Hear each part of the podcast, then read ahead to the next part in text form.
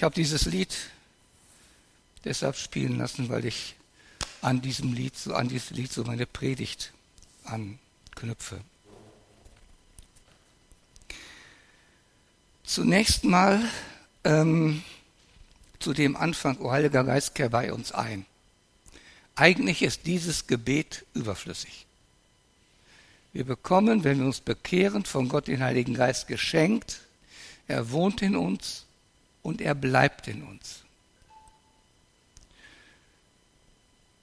Wir können ihn zwar herauswerfen, da komme ich zum Schluss der Predigt drauf, das wäre dann die Sünde gegen den Heiligen Geist, aber er bleibt. Auch wenn wir ihn, wie das in dem Lied äh, heißt, auch wenn wir ihm sagen, du bleibst im Gästezimmer. Er bleibt.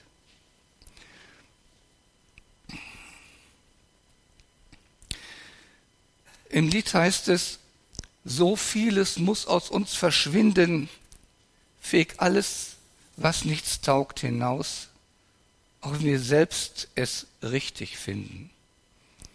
Dazu lese ich aus dem Galaterbrief aus dem Kapitel 5 ab Vers 16. Paulus an die Galater. Darum rate ich euch, lasst euer Leben vom Heiligen Geist bestimmen. Wenn er euch führt, werdet ihr allen selbstsüchtigen Wünschen und Verlockungen widerstehen können. Denn selbstsüchtig wie wir sind, wollen wir immer das Gegenteil von dem, was Gottes Geist will. Doch der Geist Gottes duldet unseren Egoismus nicht. Beide kämpfen gegeneinander, so dass ihr nicht ungehindert tun könnt, was ihr wollt.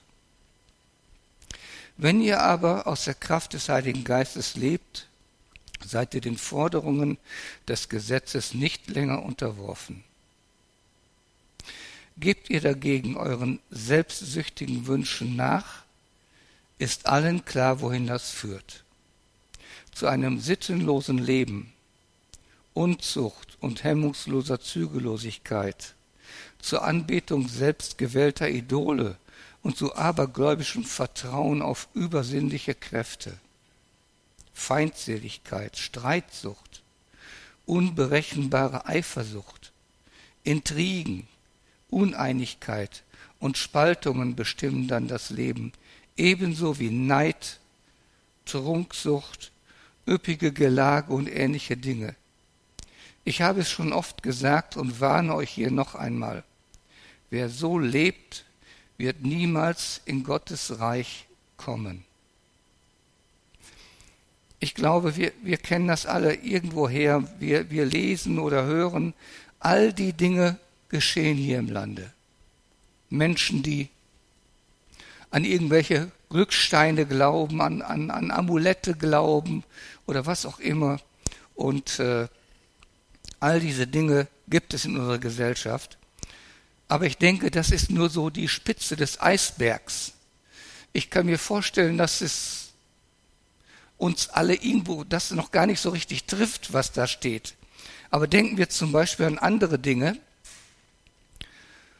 Hochmut, Neid, Hass nennt Manfred Siebert in seinem Lied, Ungeduld, Bitterkeit, Gereiztheit, Unzufriedenheit, Unfreundlichkeit, Schadenfreude, Stolz. Ich habe mal gelesen, dass Selbstmitleid eine Art von Stolz ist. All diese Dinge, die sind uns schon bekannter. Und all das ist etwas, wo in dem Lied es heißt, O Heiliger Geist, schmeiß das raus aus uns. Verschwinde, räum es aus. Das sind Dinge, die dich hindern, in uns zu wirken. Ich habe zu Hause ein Buch von Billy Graham mit dem Titel Die Kraft des Heiligen Geistes empfangen. In dem Buch schreibt er, wir Christen haben zwei Naturen in uns, von denen jede um die Oberhand kämpft. Den alten Adam, in, äh, Martin Luther nennt ihn das Fleisch, und den neuen Adam, den wiedergeborenen Menschen. Welche von beiden über uns, welcher von beiden über uns herrscht, hängt davon ab, wie wir sie mit Nahrung füttern. Wenn wir unser geistliches Leben ernähren, indem wir dem Heiligen Geist ermöglichen, uns mit seiner Kraft zu stärken, dann wird er die Herrschaft über uns haben. Wenn wir unser geistliches Leben hungern lassen und stattdessen unsere alte, sündige Natur ernähren, dann wird das Fleisch den Sieg davontragen. Es liegt an uns. Es liegt an uns, wie wir uns verhalten. Es liegt an uns, wie wir in Gottes Wort lesen, wie wir Gottes Wort hören, wie wir Gottes Wort umsetzen. Es liegt an uns, womit wir uns beschäftigen am Tag. Es gibt ein, ich habe eine andere Geschichte gelesen, wo jemand uns mit einem Haus, unser Leben mit einem Haus vergleicht. Und zum Beispiel das Wohnzimmer steht dann für Freizeitgestaltung und die Küche steht für Essgewohnheiten, äh, der Keller steht für die Altlasten, Dinge, die man, die man früher mal erlebt hat und die man irgendwo beiseite geschoben hat, die noch nicht irgendwo aufgearbeitet wurden. Und wenn der Heilige Geist dann kommt und zum Beispiel ins Wohnzimmer reinkommt und sagt, was machst du da? Ja, ich lese einen Roman. Ja, schön, ja. Hast du heute schon in der Bibel gelesen?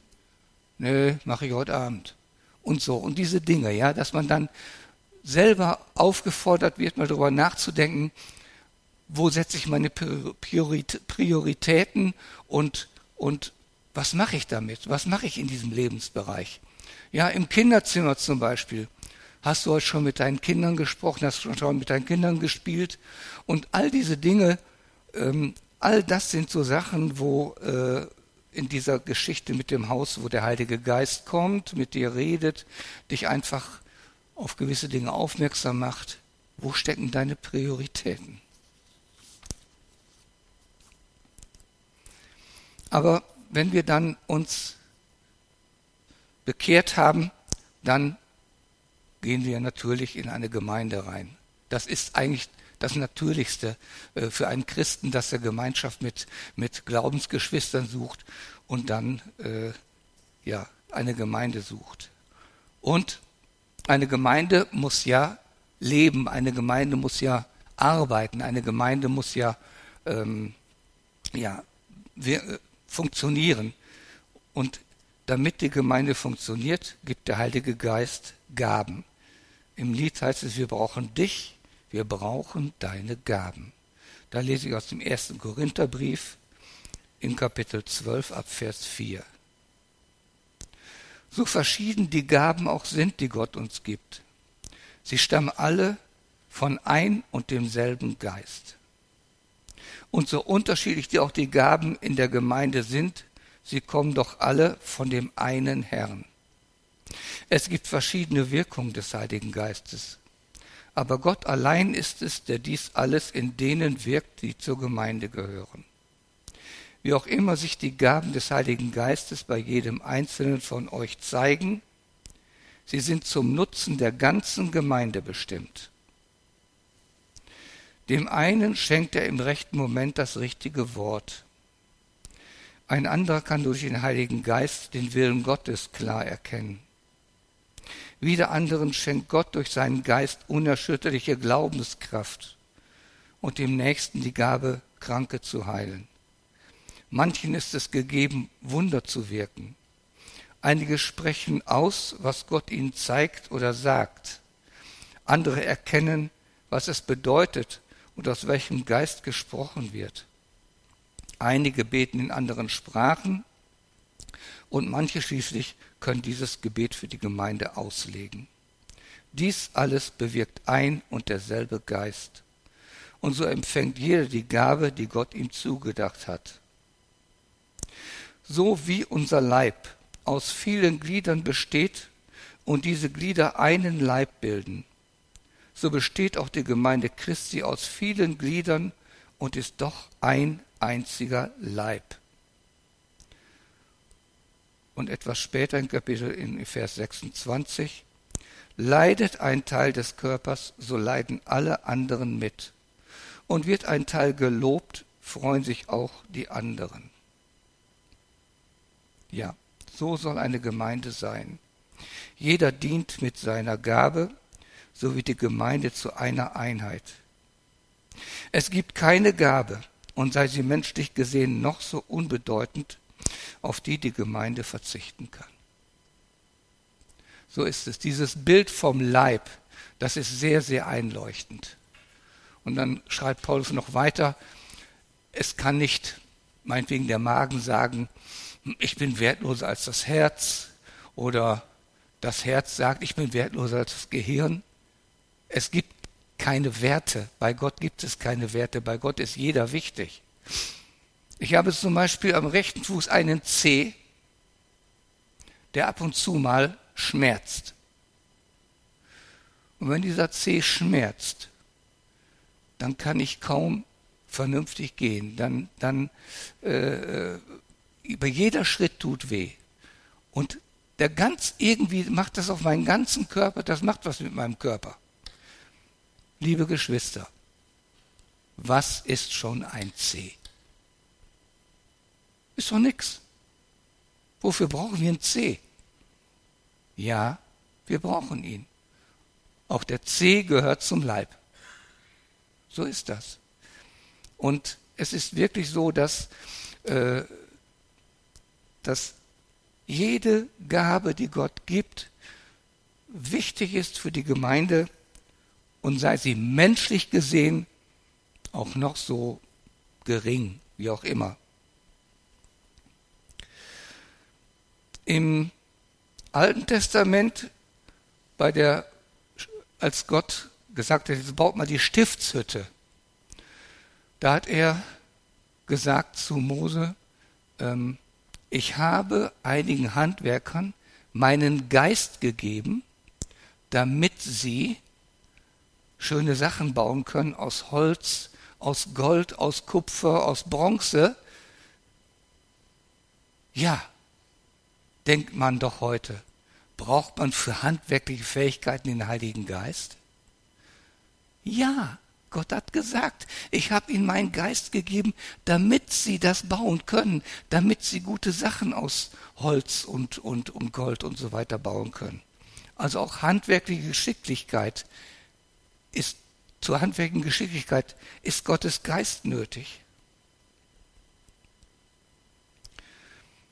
Jedem aus Epheser, aus dem Epheserbrief, Kapitel 4. Jedem einzelnen von uns aber hat Christus besondere Gaben geschenkt, so wie er sie in seiner Gnade geben zugedacht hat. Sie alle sollen die Christen für ihren Dienst ausrüsten, damit die Gemeinde Jesu aufgebaut und vollendet werden kann. Es geht um den Bau der Gemeinde. Und keiner ist da unwichtig. Und im letzten geht es um die Verherrlichung Jesu Christi.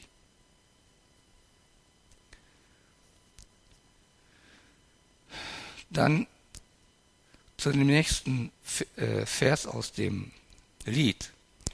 Und dass du in uns lebst, das wird man hören, denn was wir sagen werden, das wird Gott ehren. Auch wie wir leben sollen, soll ein Zeugnis für Gott sein.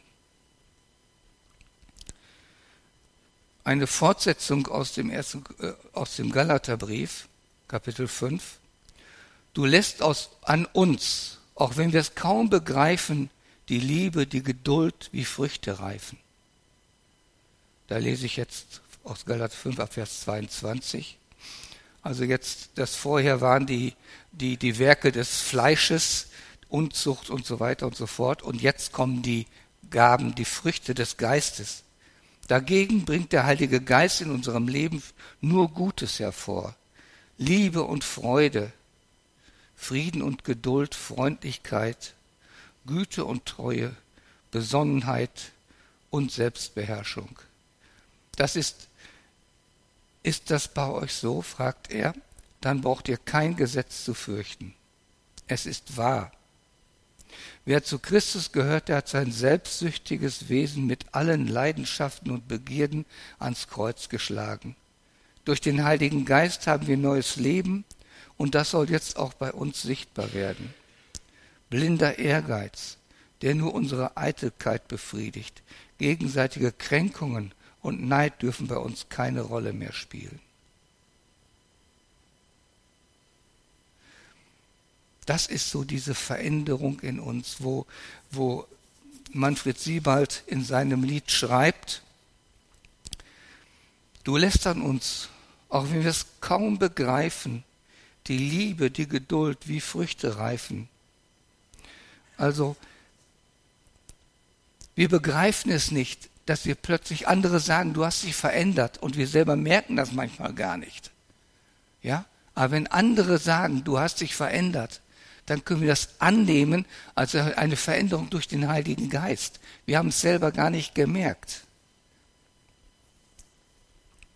Und insofern ist das Wirken des Heiligen Geistes in uns für andere sichtbar und das ist wichtig. Vor allen Dingen auch für Menschen, die gar nicht zur Gemeinde gehören, die dann sagen, der ist ja plötzlich ganz anders, wieso bist du so anders? Das ist zum Beispiel auch seine Möglichkeit, dann Zeugnis zu geben, zu sagen, ja, ich, ich werde halt durch Gott verändert, ich bin Christ und, und Gott wirkt an mir. Und dieses einerseits durch unser Reden, dass wir anders reden, andererseits eben, dass andere an uns feststellen, du bist ja freundlicher geworden, du bist ja äh, fröhlicher geworden. Ja, die Freude, die Freude, äh, wir werden in der Bibel zur Freude aufgerufen. Es ist dabei nicht die Freude gemeint über den Sieg unserer Fußballmannschaft oder über ein gutes Geschäft, das wir gemacht haben.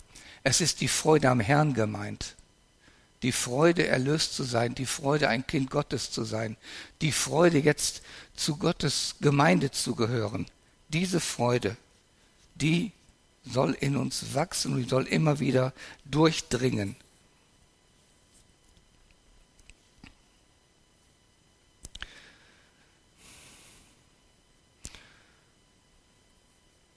Freude, Geduld. Ich selber muss mich immer wieder in Geduld üben. Meine Frau kennt das, ja. Dann, dann fahre ich hierher und dann fahre ich auf eine Ampel zu und ich weiß genau, bevor ich dahin komme, wird die rot, ne? Und dann kommt wieder so eine Bemerkung, ne? Ständig, ich habe immer das Pech. Und wir sind immer alle Ampel rot. Oder was auch immer sonst, ja. Also, äh, ihr kennt das alle, ihr kommt zur in, im Supermarkt zur Kasse und ihr seht da so eine lange Schlange und da so eine kurze Schlange. Ich stelle mich an der kurzen Schlange an und gucke, wer ist da drüben und irgendwann stelle ich fest, die sind schon alle weg und ich stehe immer noch hier.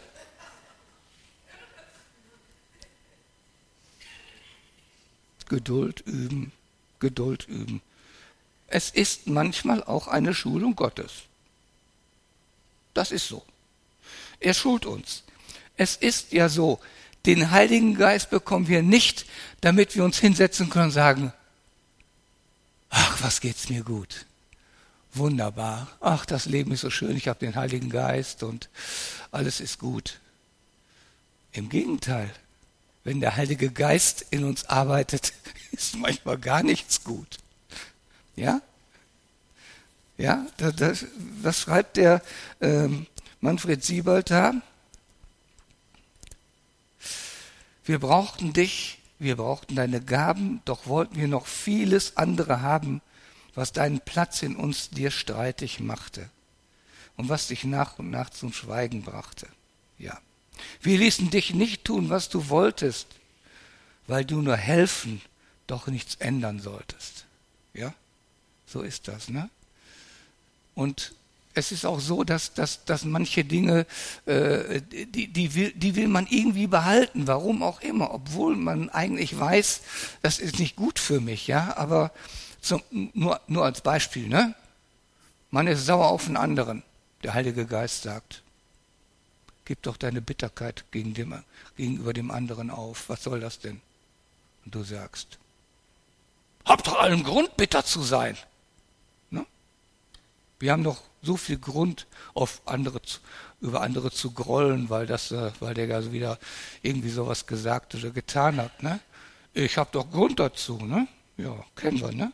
Und der Heilige Geist sagt, von mir aus, von mir aus hast du Grund dazu, aber weg damit, weg, weg. Was bringt das denn? Du schadest dir selber. Groll schadet mir selber. Das ist das Problem.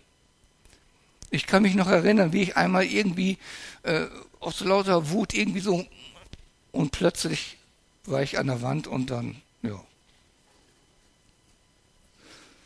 Dann tat die Hand weh. Komischerweise der andere, auf den ich Groll habe, der lebt glücklich und zufrieden. Ich bin derjenige, der da sitzt und sagt, oh. der andere, tralala. Ne? Dem geht's gut. Ich schade mir nur selbst. Und das zeigt Gott einem auf. Du schadest dir doch nur selbst. Gib's ab. Gib's ab.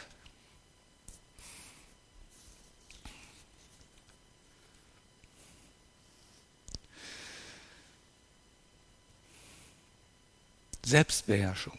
Das ist so eins der Themen, die, die ich immer wieder bei dieser Vorbereitung, da kam ich wieder auf Selbstbeherrschung. Ne? Äh, bei, bei Luther steht Keuschheit. Wenn wir an Keuschheit denken, denken wir gleich an Sexualität. Aber Keuschheit ist ein, ein Gebiet, Selbstbeherrschung ein Gebiet, das, ins, das in weite, weite Bereiche hinein, hineingeht. Ja? Immer wieder muss man sich fragen, wem nützt das, was ich jetzt hier mache? Bringt das was? Bringt mir das was? Bringt das anderen was?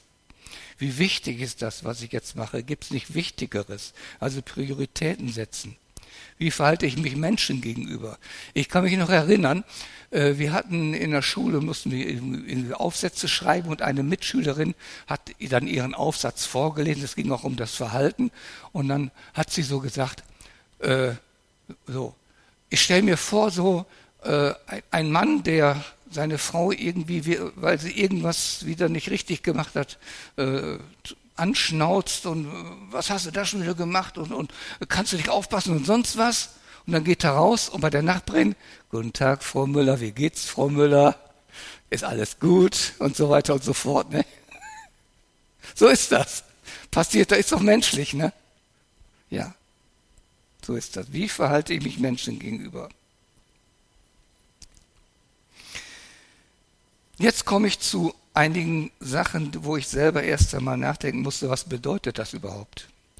Der Heilige Geist ist Siegel und Pfand Gottes. Das steht im Epheserbrief im ersten Kapitel, Verse 13 und 14. In ihm, in Jesus, seid auch ihr, die ihr das Wort der Wahrheit gehört habt, nämlich das Evangelium von eurer Seligkeit.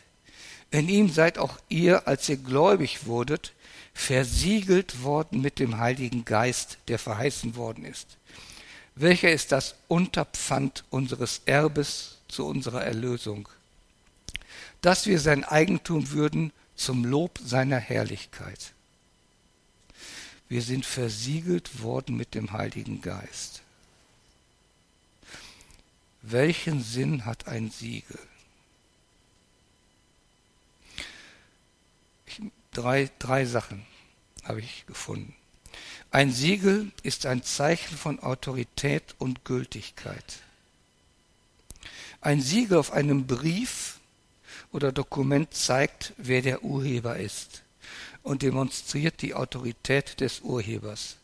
Siegel haben heute vor allen Dingen Notare, die haben auch Siegel ein Stempel drauf.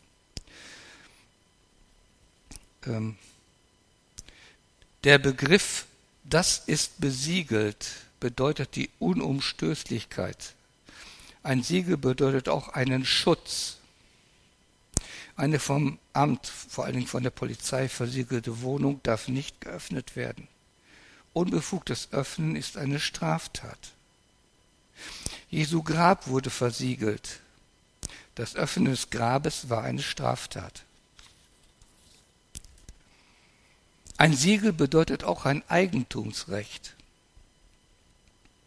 In Ephesus wurde ein reger Handel mit Nutzhölzern betrieben. Ein Kaufmann suchte sich sein Holz aus und versah es mit einem Siegel. Das Siegel war das Zeichen des Eigentumsrechts des Kaufmanns. Also zusammengefasst. Wenn wir mit dem Heiligen Geist versiegelt sind, bedeutet das, dass wir Eigentum Gottes sind, also Kinder Gottes sind, dass wir unter Gottes Schutz stehen und dass Gott sich unwiderruflich festgelegt hat, dass wir seine Kinder sind. Nur wir können diesen Bund brechen. Der Heilige Geist ist auch ein Pfand Gottes. Im Altertum war ein Pfand eine Anzahlung und damit eine Verpflichtung zum Kauf. Der Empfang des Heiligen Geistes ist das Pfand dafür, dass Gott seine Verheißungen wahrmacht. Und Gottes Verheißung ist, und jetzt lese ich aus Römerbrief Kapitel 8, wer zu Jesus Christus gehört, wird der Verurteilung durch Gott entgehen, er wird leben. Vers 16, Gottes Geist selbst gibt uns die innere Gewissheit, dass wir Gottes Kinder sind. Wenn du mit deinem Munde bekennst, dass Jesus Christus der Herr ist, das ist Römer 10, Vers 9, und wenn du von ganzem Herzen glaubst, dass Gott ihn von den Toten aufgeweckt hat, dann wirst du gerettet. Und das bezeugt uns der Heilige Geist durch Gottes Wort. Und das bedeutet, wir haben Heilsgewissheit.